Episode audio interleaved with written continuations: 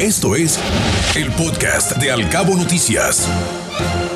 Déjame comentarle que el vocero de la Asociación Mexicana de Agencias de Viajes, Juan Carlos del Río, comentó que cada día se demuestra esta insuficiencia en la carretera transpeninsular para un destino tan creciente como Los Cabos, dado que en los últimos días se ha suscitado algunos accidentes sobre esta vía, lo cual, como usted lo ha podido seguramente experimentar, ha limitado el tráfico, lo que se traduce en una mala imagen y complicación para los turistas, ya que esta carretera es insuficiente para la cantidad de vehículos que circulan diariamente, y señaló que la semana pasada algunos viajeros perdieron sus vuelos, lo que pone al descubierto la necesidad urgente de más y mejores vías de comunicación.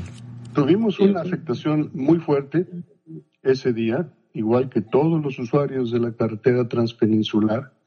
Mm, sale a, a la luz lo riesgoso que es el depender solamente de dos vialidades. Pensemos que este accidente se hubiera ocurrido a las seis de la mañana y el resultado hubiera sido catastrófico.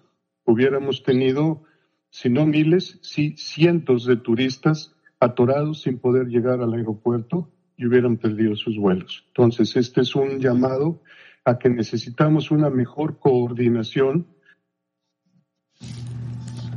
y bueno, sobre esto, una vez que sucede una contingencia, es necesario que Caminos y Puentes Federales, Capufe, permita el acceso de vehículos a libramiento de manera gratuita, ya que las casetas cerradas se ven superadas cuando el flujo de vehículos es mayor al usual. Continuamos escuchando a Juan Carlos del Río, vocero de la Asociación Mexicana de Agencias de Viajes. Uno de los temas que debe de accionarse casi inmediatamente cuando algo así se vuelva a suceder, que es cuestión de tiempo, si estamos de acuerdo, es el que Capufe abra sus accesos de manera gratuita durante lo que vaya a ser un, un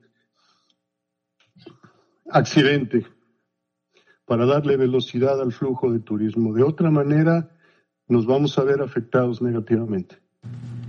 El titular eh, informó que los usuarios frecuentes como los prestadores de servicios turísticos están a la espera de que Capufe ponga en marcha el llamado pase rápido, con lo que la circulación sobre el libramiento será más eficiente y permitirá un acceso más rápido.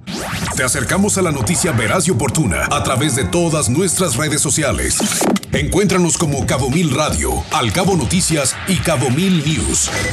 Al Cabo Noticias de 7 a 9 de la mañana por Cabo Mil Radio 96.3. Siempre contigo.